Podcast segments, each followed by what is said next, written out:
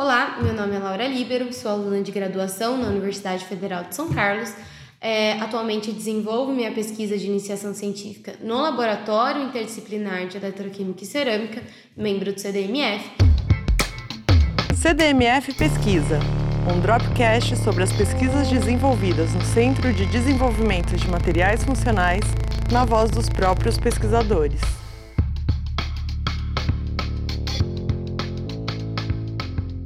Atualmente, nós temos diversas, diversos materiais biocidas no mercado, aqueles materiais que são capazes de eliminar vírus, bactérias e fungos, mas a maioria deles é, utiliza, assim, em sua composição, metais nobres, o que encarece o custo do produto final.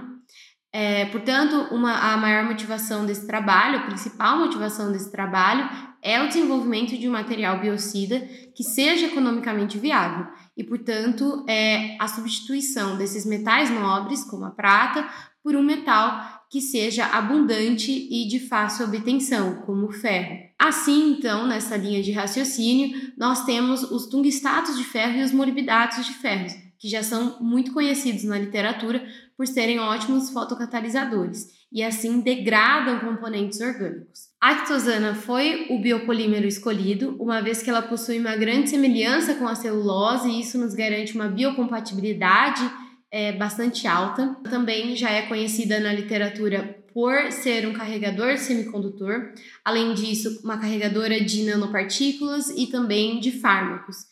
É, bom, Portanto, dado esse amparado da literatura, nós temos os objetivos desse projeto, que foi a síntese de, dos dois semicondutores por meio de uma via simples e rápida, no caso, a via hidrotermal assistida por microondas.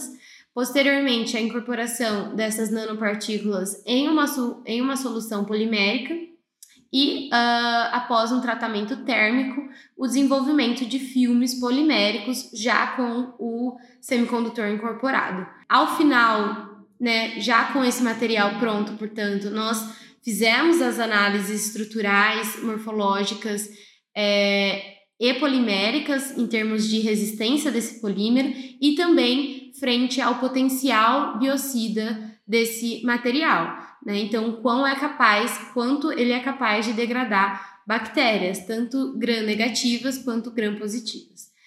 É, isso, né, ou seja, de diferentes classes.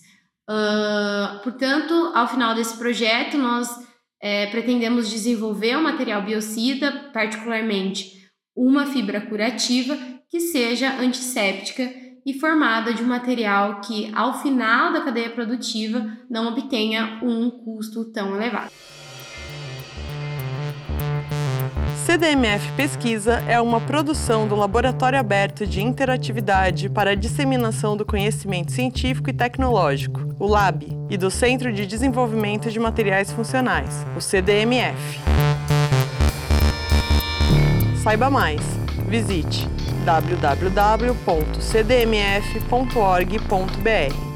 Apoio: Fundação de Amparo à Pesquisa do Estado de São Paulo, FAPESP e Conselho Nacional de Desenvolvimento Científico e Tecnológico, CNPq.